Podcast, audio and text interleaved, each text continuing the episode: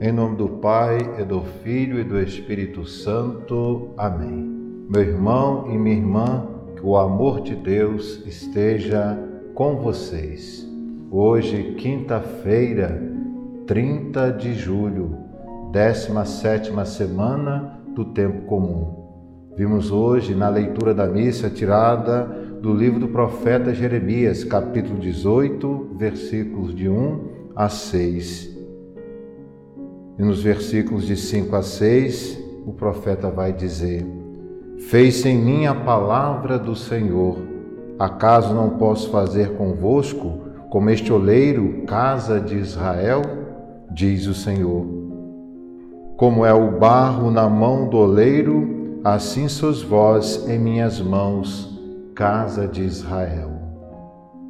Como oleiro, Deus quer moldar a nossa vida. Deus quer moldar a nossa história.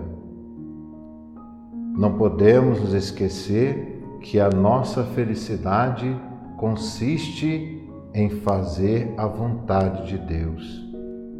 Sejamos dóceis à vontade de Deus a cada dia. E essa leitura, esse versículo tirada do capítulo 18 de, do livro do profeta Jeremias, esses versículos expressam muito bem isso. A nossa vida está nas mãos de Deus. É preciso, meus irmãos e minhas irmãs, conformar a nossa vida com a vontade de Deus. Muitas vezes traçamos projetos, planos para a nossa vida e nem sequer perguntamos se estão de acordo com a vontade de Deus, nem sequer pensamos se é isso que Deus quer para a nossa vida.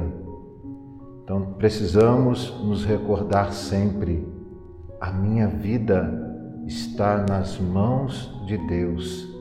É Ele que a conduz, é Ele que vai dando a direção para a minha vida. Por isso devemos ter esse momento de intimidade com o Senhor diariamente e dizer para Ele: Senhor, faça-se em mim segundo o teu querer. A vontade de Deus, meus amados, é o nosso paraíso. A vontade de Deus é a nossa felicidade plena e por isso deixemos-nos moldar pelas santas mãos de Deus e assim vamos experimentar a verdadeira alegria. Ter cada vez mais a consciência de que a vida só tem sentido em Deus.